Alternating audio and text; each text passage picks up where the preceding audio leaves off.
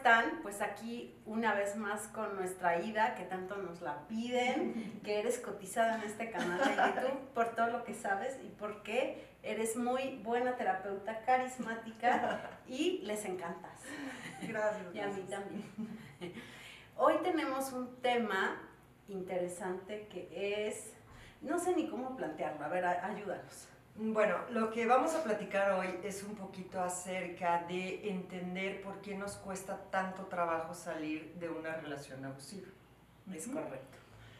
Para empezar, normalizamos el maltrato, es decir, nosotros aprendemos desde muy corta edad eh, a normalizar todo el tipo de abuso, ¿no? Todo el tipo de maltrato, ya sea maltrato psicológico, emocional, físico, económico, eh, y entonces ya no detectamos nosotros qué es maltrato y qué no. O sea, ¿cómo puedo yo salir de una relación abusiva en donde no percibo qué es maltrato y qué no? Por otro lado, esto viene de una memoria como muy infantil.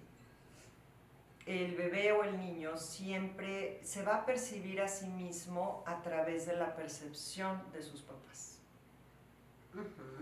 Vas integrando tu forma de percibirte a ti a través del trato que recibes. Entonces vamos normalizando todas estas cosas y ya por ejemplo cuando estoy en una relación de pareja abusiva, lo que pasa, y es muy común del narcisista y del codependiente, eh, hay algo que se llama refuerzo intermitente. ¿Esto qué quiere decir? Que yo estoy acostumbrada a vivir como en una gráfica emocional, en donde al principio es muy bueno porque te envuelven, ¿no? Eres la mejor del mundo, eres la más fuerte, eres la más linda, la más aguantadora. Es decir, es reforzar que tú aguantes, que tú comprendas, que no te enojes tanto. Y viene como esta parte de la adulación. Cuando yo tengo una autoestima muy baja, cualquier piropo, si me empiezan a adular, ahí me voy a clavar. ¿sí? Es como encontrar este reconocimiento que yo no tuve antes y ahí lo voy a encontrar. Pero ¿qué pasa? Viene la bajada de la gráfica, viene el insulto, la patada, ya sea simbólica o no, y automáticamente viene otra vez la adulación, viene el regalo, viene la promesa. Este refuerzo intermitente va haciendo que yo sepa y anticipe que cuando algo está pasando de la fregada, viene este como esta contención emocional arriba y ese es como si el cuerpo dijera, Ay, ese espacio seguro. O sea, para, para que que nos quede muy claro a, quien lo está viendo. Si te maltratan o te gritan o te pegan o te hacen alguna o te ignoran, que simplemente es eso, después va a haber como un premio. Sí. O sea, te van a invitar a cenar o te van a decir que te ves muy bonita. O simplemente te hablan, ¿no? Por ejemplo, el, el que ignora, es un, o sea, el que te ignoran es una forma de maltrato muy fuerte. Y de pronto de la nada te empieza a hablar. Te puede pedir cualquier cosa. Es decir, como que ya dices, cuando yo tengo una huella de abandono, de rechazo, el hecho de que tú me vuelvas a hablar me lleva a un espacio de seguridad y de tranquilidad. Entonces, cuando esto pasa muchas veces, yo ya sé lo que viene.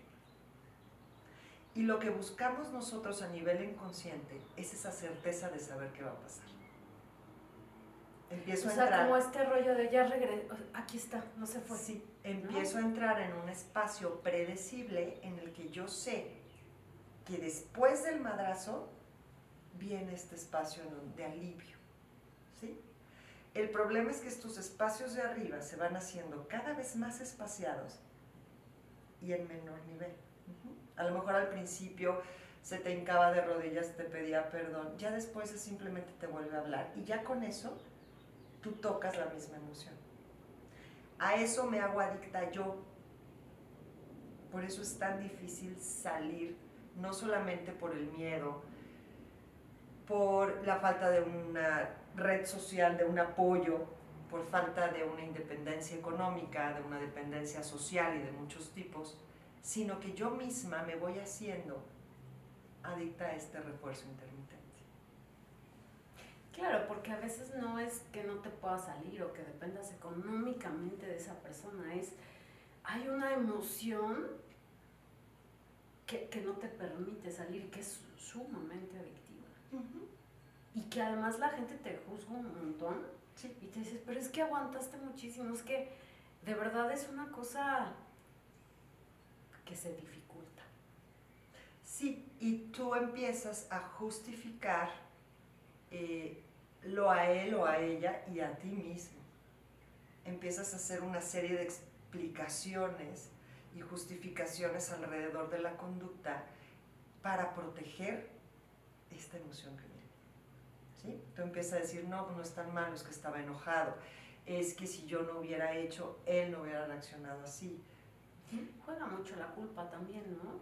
Sí, porque, porque eh, acuérdense que esta, eh, esta manipulación que te hacen en donde tú tienes la culpa del maltrato que recibiste, te hace compensar con ciertas acciones para que no vuelva a pasar. Pero en realidad la que estás esperando que vuelva a pasar inconscientemente eres tú, para volver a subir a este espacio de seguridad.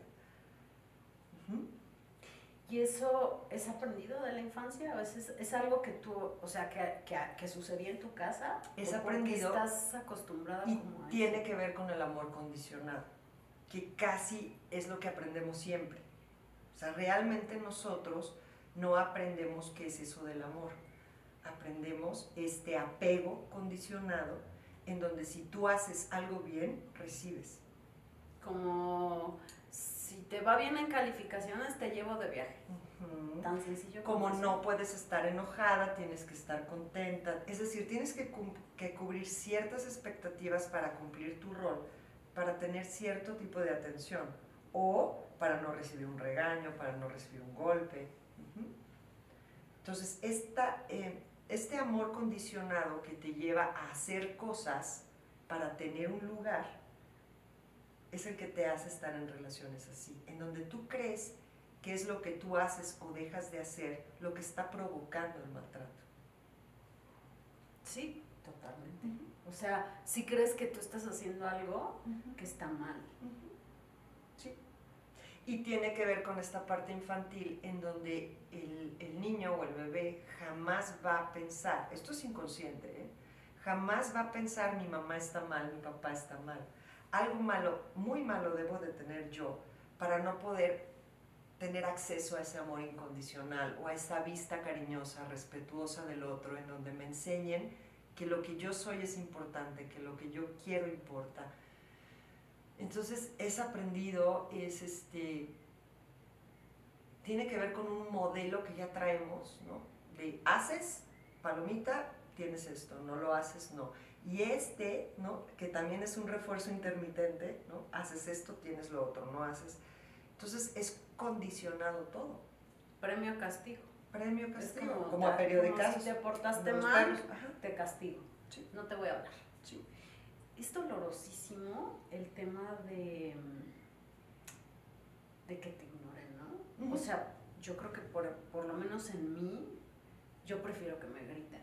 O sea, que ver a alguien muy enojado es, es, sumamente violento el que te anula. No y te lo ven, que estás diciendo a ver. es muy importante porque cuando a mí lo que me duele es que me ignores, voy a hacer todo por tener tu atención, sea del tipo que sea. ¿Ok?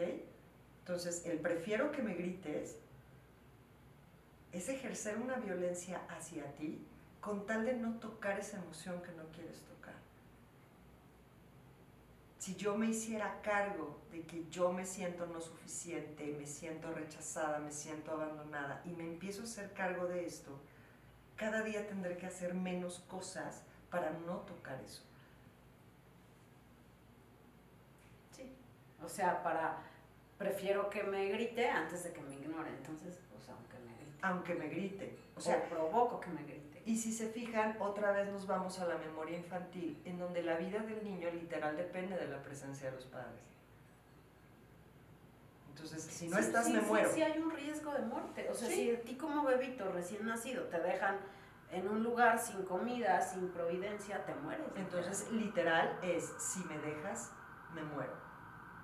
Entonces, haré todo lo posible para que sea como sea, de la manera que sea, tú estés. Y por eso nos duele tanto perder a la gente. No me refiero solo en pareja, sino también como en amistades. Sí, porque tú empiezas a hacer la percepción de ti a través del otro. Entonces es como si no existe, es, si no me ves no existo. Va, va tan profundo como eso. si no me ves no existo. Entonces me tengo que apegar a ti de tal manera para ser. ¿Qué tan común es eso? Muy común. Muy común. Muy común. Porque por lo general nosotros no podemos amar de forma diferente de la que aprendimos. Entonces tendríamos que hacer un alto y decir, a ver, ¿qué es esto del amor realmente para mí? ¿O cómo quiero que sea para mí? Y separar la energía del amor y del apego y saber que no son la misma cosa. Pero para eso tengo que hacer una reflexión de qué aprendí, cómo lo aprendí. Para alguien que esté, por ejemplo, en una relación que está sufriendo mucho, ya sea emocional, de pareja, de trabajo, y que, y que está detectando que, que tiene como estos picos, ¿qué puede hacer? Darnos cuenta que eso que estás buscando allá afuera nunca va a llegar.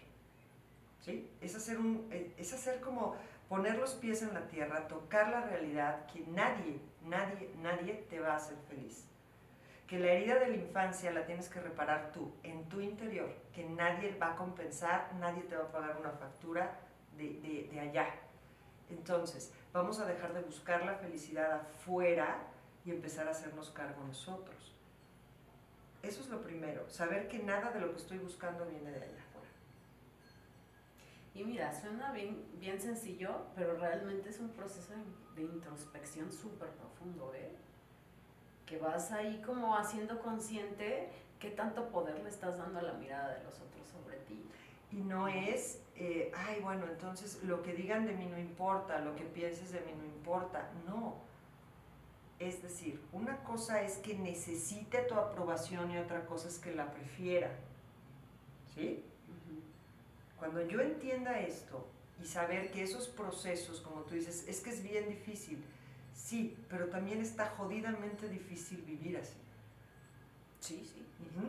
Entonces es una elección en donde yo me doy cuenta que mi bienestar depende absolutamente de mí, haya tenido la infancia que haya tenido, y que de aquí en adelante yo puedo crear para mí lo que yo quiera, pero tengo que hacerme responsable. Sí, ya no puedes culpar que el otro te maltrata, te hace, es malo. No, y tienes que ser compasiva contigo y ir dando pasos, ¿no? Porque esta presión de la gente, déjalo, pero ya, ¿qué haces ahí? Tengo que fortalecerme, tengo que armar una red, tengo que tener las herramientas internas para irme. Sí, y, y, y además irte dando, te, te tienes que ir dando cuenta que eso está sucediendo en tu vida, porque yo me tardé años en darme cuenta que eso estaba sucediendo en mi vida. Después de repetir el patrón, o sea, se te va como cayendo como la venda de los ojos. No te das cuenta. No, y no te das cuenta que lo que quieres evitar sentir lo estás sintiendo todo el tiempo. Entonces, cuando yo resisto a hacerme cargo o a sentir una emoción, realmente lo que estoy haciendo es provocándola. Y yo a través de quedarme ahí, en este refuerzo intermitente lo estoy haciendo. Entonces. Sí, es como un placebo, ¿no? Como, por ahorita ya.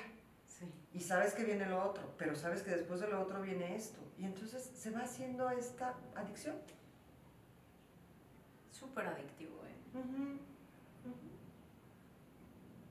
Entonces, la, la felicidad es a veces, bienestar es incómodo a veces no lo conocemos. sí, sí, porque si creciste con un amor condicionado, si creciste con estos picos de, eh, de castigo o de, ¿no? pues es como algo común, es un sentimiento, es ujú. una emoción común. Y por otro lado, internamente sí sabemos que hay otra cosa, porque si no, no la buscaríamos. ¿no? O sea, porque si estamos tan condicionados, ¿por qué buscamos otra cosa? Es como cuando dices, es que quiero estar en paz y cuando estás en paz dices, ¿y esto qué es? No, yo no ¿esto sé qué? lo que es esto. Ajá. Sí, pero internamente sabes que hay otra cosa. Y sí la hay. El problema es la responsabilidad que tienes que tomar de ti misma. Y dejar de esperar que venga alguien a hacerte feliz. Porque entonces estás poniendo toda tu felicidad en manos de alguien y claro, imagínate el apego, porque si te vas, ¿qué hago? Sí, claro. Me muero. Me muero. Esa es la sensación. me muero. ¿no? Entonces, no te mueres, porque esa es una memoria infantil. La realidad es que no te mueres, pero sí tendríamos que morirnos a esa fantasía de que esta herida va a sanar porque va a ser compensada y reparada afuera. A eso sí, eso sí tenemos que darnos cuenta y a lo mejor vivir el duelo de la princesa, ¿no? Que realmente De ser rescatada, existe rescatada Sí. por el pris- de, de- príncipe. de la ¿no? torre, ¿no? Entonces, este, ¿qué tanto más estamos esperando a hacernos cargo? Pero no podemos salir si no sabemos dónde estamos. Es muy importante, ¿no? Determinar Sí, sí. este maltrato y darme cuenta de que estos picos me dan paz y me dan... y ahí me quedo. Y con eso me estoy conformando. Porque aunque sea tantito, como tú dices, grítame, pero no te vayas. No me ignores. No me ignores. No, sí, o sea, Sí. lo he vivido, lo he vivido. Y entonces, ¿qué tengo que hacer? Dejar de ignorarme a mí, quedarme conmigo, a darme todo esto que estoy buscando allá afuera. No hay otro camino. Sí, y reconocer que también tú juegas ese, ese, ese, esos picos. Y es bien doloroso, Aida. O sea, darte cuenta que tú juegas ese juego y que tú cometes también ese castigo es muy doloroso. Y que tú te estás conformando, que estás eligiendo ponerte como en rebaja, como aunque sea grítame, pero no me... O sea, es como... eh, tiene que ver con el autoconcepto, tiene que ver con esto que yo creo, que yo siento hacia mí. Entonces, de ahí viene todo. Sí, como este rollo de, bueno, pero me invitó a cenar. Y te estás Es que me- con eso. Ya me prometió que va a cambiar. Es que ahora sí, lleva una semana bien cambiada. Ujú. Que también eh, de pronto como personalidades como más tóxicas o narcisistas se van este, camuflajeando súper fuerte. ¿eh? Entonces sí a veces sí hay un cambio, pero no es de fondo, es de forma. Ujú. Y entonces sí dices, no, ya, ya, esto, ya se está modificando. Ujú. ¿no es De fondo no puede haber un cambio si no hay una conciencia, si no hay como un, o sea, como un procesar internamente todo esto para que haya un cambio. Y aparte, si no hay una acción que respalde lo que estoy diciendo, no sirve. Una acción sostenida. Sí, ¿no? sostenida, no, no un día, sino. Sí, pero sí, sí realmente tenemos muchos placebos y sí todas las ausencias y todo el maltrato lo justificas con una cena, con una flor, con un ay qué bonita te ves y luego de pronto dices ay bueno qué carentita porque si con eso lleno todo lo vacío está Y el refuerzo es bien importante porque es que nadie me aguanta como tú. Eres súper linda, ¿no? En esos momentos en donde... Y entonces esta parte se ve reforzada en tu bondad, ¿no? Ujú. En tu aguante, en tu tolerancia, y eso está muy bien visto. Entonces ahí hay que tener mucho cuidado. Por la familia, ¿no? Porque luego las mujeres eh, un poco más atrás, generaciones un poco más atrás, es, es que es tan buena. Todo lo hice por su familia. Aguantó. Aguantó Pobrecita. todo. Entonces aquí tenemos que elegir entre ser felices realmente, o sea, tomar la responsabilidad de tu vida y de tu felicidad o de cumplir con este parámetro y con esta expectativa de que tú tienes que aguantar, tú eres la buena, tú eres la paciente, tú eres imagínate que te estén maltratando y que te estén agradeciendo la paciencia del maltrato y que tú seas la que se siente bien contigo porque aguantas. Está muy común, muy común además. Solo tú me entiendes, solo tú me... ¿No? Entonces eso es como... Entonces ahí tienes que detectar el nivel de maltrato que ya es hacia ti, ya eres tú hacia ti. Sí, dar, irte, irte dando cuenta de, de, de qué estás viviendo, cuánta violencia hay en la relación hacia ti, hacia el otro, el otro hacia ti, porque además creo que son como cíclicas, ¿no? O sea, no puede haber... Y te quedas con una sensación como de deuda, porque ya te aguanté, ¿no? Hay, hay, gente que me dice, es que si ya le invertí 20 años, ni modo que le deje a la otra que ya llegue, ¿no? Entonces quédate ahí esperando a que te pague y te compense todo lo que has aguantado. Que eso no va a suceder. Pues claro que Nunca no. te van a pagar. Ahí te van a seguir dando migajas de tiempo y de atención y de todo. Sí. Sí, lo que pasa es que de pronto uno piensa y dices, eh, ¿cómo está mi autoconcepto para, para conformarme con migajas de atención? ¿Sabes? Es como yo les digo, si tienes hambre te comes cualquier cosa. Si llevas tres días sin comer y te dan algo podrido, a lo mejor te lo comes. Entonces toda esa hambre te tienes que hacer cargo tú. Porque si llegas bien comida y te ofreces, ya puedes escoger, decir, y mira, esto sí, este sabor me gusta, este no, pero no tienes esa hambre. Y de esa hambre te tienes que hacer cargo tú. O sea que hay que buscar pareja sin hambre. Sin, sin, sin hambre. Pues más es como cuando como te saciada esta parte. Si estás a dieta, no vayas al súper cuando tienes hambre, ¿no? Cuando... Sí, si estás mal, jodida emocionalmente, pues no vayas a relacionarte porque entonces vas a... Tienes hambre, te vas a comer cualquier cosa. Más sí. allá de lo que te guste o no te guste, lo que sea. Sí, pues es muy interesante, hay que seguir trabajando en... Alimentándose, en nutriéndose de eh, su propio amor, su propia comprensión, cariño, este amor incondicional. La autoestima no tiene que ver con que te guste todo de ti, tiene que ver con acompañarte a ti en todos los colores, en todas las facetas, en todas las emociones. Esa nutrición que tú te des a ti te va a llevar a no tener esa hambre cuando te relacionas. Claro, porque si no tienes hambre y te empiezan a manipular, dices, muchas gracias, no me vuelvas a Gracias, ¿no? Eso sí no me gusta. Gracias. No me gusta y no quiero y muchas gracias no por invitarme a salir, no uh -huh. quiero más. Exacto. Sería tan sencillo, ¿no? Sí, Pero bueno, sí. es, es, un trabajo interno que hay que ir, uh -huh. que, que ir haciendo. Uh -huh. Pues ojalá que les, les sirva todo esto que platicamos ojalá, hoy. Sí. Muchísimas gracias, Gracias, siempre por, por venir. Suscríbanse a nuestro canal, mándenos todos sus comentarios, los temas que quieran que tocamos y nos vemos el próximo miércoles.